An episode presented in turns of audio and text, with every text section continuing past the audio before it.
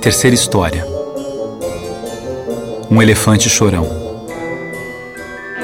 Era um entardecer de outono e o sol deixava aos poucos rastros de sua realeza.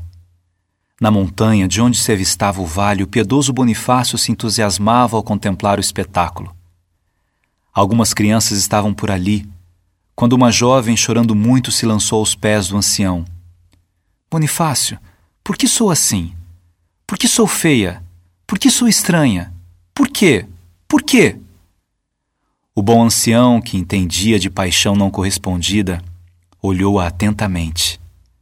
A moça, ainda chorando, completou: É claro que ele não podia me amar mesmo. Eu sou gorda. Meu cabelo é liso demais, meu nariz também não é bonito.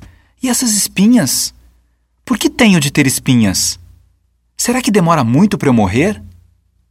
Quem sabe, Mariana? Quem sabe quanto tempo falta? Eu queria morrer hoje, agora. As crianças olhavam para a cena um pouco assustadas. Bonifácio começou a contar uma história, como se nada tivesse acontecido. Na terra dos jatobás gigantes, os animais tinham permissão para falar e os seus sentimentos eram facilmente compreendidos. Falavam, cantavam, dançavam, riam, choravam. Andavam sempre em bandos Sabiam que sozinhos seriam incapazes de viver, mesmo que conviver fosse uma difícil arte. Os jatobás eram senhores absolutos e altaneiros. Viam tudo o que acontecia e comentavam entre si as agitações dos animais. Por essas terras vivia um pequeno elefante, de nome Momo. Ele ficava quase sempre longe do seu grupo. Sozinho, vivia resmungando. Era um pequeno elefante chorão sua única diversão era brincar com sapos, porque eles pulavam de um modo divertido e faziam um barulho diferente de todos os outros animais. Eram doces quando falavam e tinham os olhos esbugalhados. Enfim, eram perfeitos na visão do pequeno elefante. Os sapos tratavam muito bem o elefantezinho, mas tomavam cuidado para não serem amassados por ele. Quando pulavam, Momo pulava também e por isso eles tinham de sair correndo antes que a enorme pata redonda, sem querer, pisasse o lugar errado. Momo, mesmo sendo um bebê, era grande e muito desengonçado. Isso irritava seu irmão mais velho, Mumo, que não tinha a menor paciência com ele e vivia lhe dizendo os maiores desaforos. Quando Mumo, o valentão, ameaçava, Momo chorava. Uma vez, Momo foi com sapos para o riacho. Usando a tromba para beber, sem perceber aspirou com tanta força que secou toda a água. E os sapos ficaram com sede. O pequeno elefante chorou muito por ter sido egoísta, mas os sapos sabiam que ele não tinha feito por mal. Ele era apenas atrapalhado. Mumo ficou sabendo do que acontecera e foi o primeiro a começar a falar mal do irmão para todos os outros elefantes. Momo não gostava de ficar no bando de elefantes. Achava todo mundo grande demais. E ele não queria crescer, porque do tamanho que estava já era difícil brincar com os amigos sapos. E chorava no seu canto que dava até pena. A elefanta mãe tinha morrido logo depois que Momo nascera. O elefante pai viajava muito e só quando estava por perto conseguia aliviar a solidão do filhotinho. Momo achava que ele era enjoado. Até que um dia, Lila, uma sapinha nova, chegou ao reino do Jatobás tinha se perdido da família e dos amigos. Indefesa, parecia assustada, sem saber onde estava. Deu de cara com Momo e ficou surpresa com o tamanho dele, porque para ela, mesmo ele sendo um filhote, era um bicho enorme. Mas ele olhou com tanta doçura e lhe deu um sorriso tão grande, tão generoso, que ela logo se sentiu amada. E quando o amor entra na história, tudo fica diferente, disse Bonifácio fazendo uma pausa na história que estava contando. Fica pior, muito pior, resmungou Mariana. O pequeno elefante que sabia logo o nome da sapinha, de onde viera, sua história, enfim.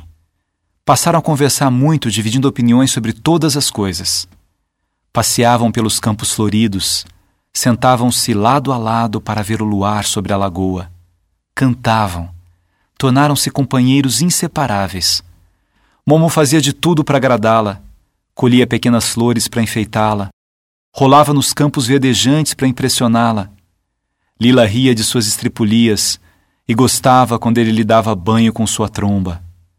Os outros sapinhos também se deliciavam com a nova companheira.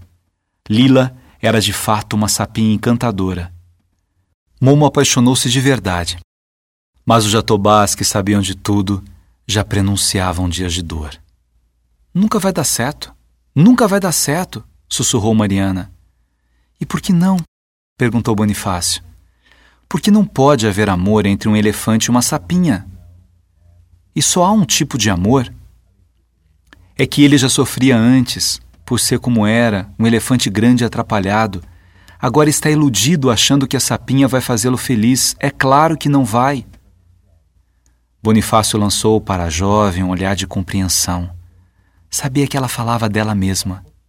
Então continuou a história. No reino dos Jatobás, nunca ninguém havia visto o elefantinho feliz daquele jeito. Cantarolava por toda parte. Esquecia-se do peso e da esquisitice. Pulava com os sapos e nem se importava ao vê-los correndo com medo de suas patas enormes e fugia do irmão para não ter de contar que a paixão tinha tomado conta dele. Mas, depois dos dias claros de outono, vieram as noites geladas de inverno. E a família da sapinha perdida, após muita procura, conseguiu encontrá-la. O pequeno elefante sentiu uma grande felicidade ao conhecer o pai de Lila, um sapão verde muito esborrachado e bonachão, de olhar tranquilo e grande sabedoria. Aproveitando-se de um momento em que estavam ele e o pai sapo sozinhos, confessou seu amor pela linda sapinha e pediu que lhe fosse permitido cuidar dela para sempre. Afinal, ambos estavam vivendo, ele pensava, uma linda história de amor. Por isso, Momo pediu ao pai de Lila que desse a bênção para que eles ficassem juntos para sempre, cuidando um do outro. O pai de Lila ouviu tudo com muita atenção e foi falar com a filha. A Sapim estranhou o pedido de Momo porque, para ela, os dois eram apenas amigos que gostavam das mesmas coisas. E ele? Ora, ele era um elefante. Ela jamais teria nada com um elefante. Além do que, seu namorado estava no grupo do qual ela havia se perdido e agora estavam juntos de novo. Era Lelé, um sapo meio feioso, mas enfim, gosto é gosto. O sapo pai Embora entendesse a expectativa do elefante, apesar de ter sentido por ele uma grande simpatia, reuniu seu grupo e partiu, levando com ele a linda sapinha. O riso virou dor. A alegria contagiante foi transformada em lágrimas, e a tristeza, que tinha ido embora, resolveu voltar. Um dia, Mumu viu o irmão chorando e deu-lhe uma surra. Macho não chora! gritou ele a plenos pulmões com dor no corpo e no coração. Momo ficou deitado, sozinho, até que o elefante pai, que pouco sabia da história, colocou-o no colo e o embalou, querendo entender o motivo de sua dor. É por amor, disse Momo. Então chore mesmo, meu filhotinho. Chorar por alguém é lindo, porque mostra que você tem sentimentos. Saiba que amanhã será um novo dia e quem sabe outro amor aparecerá por aí. Chorou também e continuou a falar com o filho. Só não deixe de amar a você mesmo, senão será de dor em dor a sua história. A felicidade está aí, dentro de você. Momo gostava de ficar ouvindo as coisas lindas que o pai dizia que acalmavam as feridas com o bálsamo do amor. Abraçado ao pai, chorou quase um rio inteiro. Foi um momento emocionante que fez chorar todos os sapinhos, amigos de Momo, que assistiam à cena ficaram comovidos por aquela demonstração bonita de devoção paterna e de amor filial. Mariana suspirou, com os olhos marejados, e comentou com certo desalento: Pois é assim mesmo. A gente ama alguém, depois tem uma decepção, sofre muito, e o que resta? A história ainda não acabou, preveniu Bonifácio. O pequeno elefante procurou seguir a vida. Passou por diferentes fases Ora estava bem, ora estava triste. Fez regime porque queria diminuir para poder se esconder como fazem os bichinhos menores. Depois quis crescer logo porque assim envelheceria depressa e acabaria o seu sofrimento. A vida foi indo assim, cheia de altos e baixos, até que um dia houve uma tempestade no reino dos Jatobás. Em meio a raios, trovões e águas poderosas, Momo tentava chegar perto do pai. Foi avançando com dificuldade. A torrente caudalosa quase o derrubou. Ele teve medo, mas era um animal grande, pesado, por isso conseguiu se livrar. Estava saindo da água quando ouviu gritos de desespero. Arrepiou-se ao ouvir a voz que chamava por socorro. Era Lila, a sapinha linda que ia rolando corredeira abaixo. Com ela, iam sendo arrastados vários outros sapos do grupo chefiado pelo simpático sapão verde. Momo voltou a entrar na água valentemente. O vento fustigava seu rosto com tanta força que ele mal conseguia ficar com os olhos abertos. Ao mesmo tempo, a enxurrada arrastava galhos de árvores que arranhavam sua pele, impedindo-o de caminhar direito. Mas ele não desistiu. Avançou, usando toda a força que tinha. Foi um esforço enorme, mas, afinal, conseguiu chegar até onde estava a querida sapinha. Conseguiu estender a tromba na direção dela. Lila escalou com cuidado e aninhou-se no focinho dele, segura e confiante. Momo sorria de orgulho.